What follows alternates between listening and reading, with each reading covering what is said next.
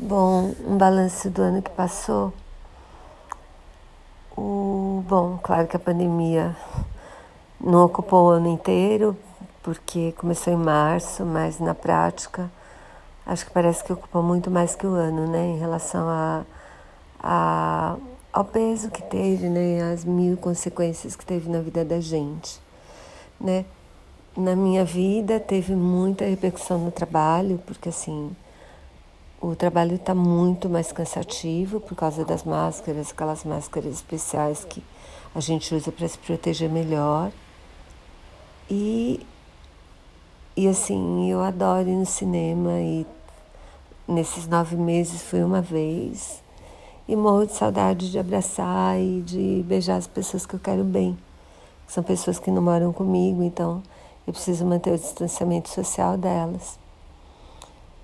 E mas pensando no lado bom, eu aprendi muitas coisas, li bastante, deixei de ser sedentária e fiz um curso de felicidade, que, que é o tal curso de Wellbeing, né, que eu fiz propaganda aqui no, no podcast já, e que eu achei que fez muita diferença na minha vida, assim, porque me ajudou a pensar em coisas que eu não sabia de mim mesma, e praticar coisas que realmente dão bem-estar, né? Eu acho que eu consegui fazer diferença na vida de algumas pessoas, não só no trabalho, como sendo voluntária da vacina de Oxford, né? Eu nunca na minha vida pensei de ser cobaia de coisa nenhuma, mas eu achei que essa era uma causa que valia a pena.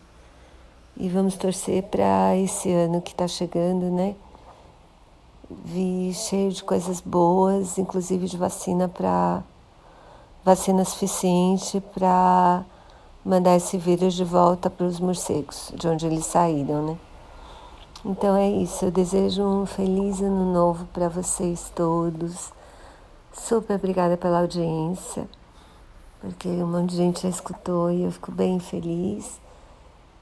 E desejar muita alegria, muita paz, muita harmonia, especialmente muita, muita saúde para todos.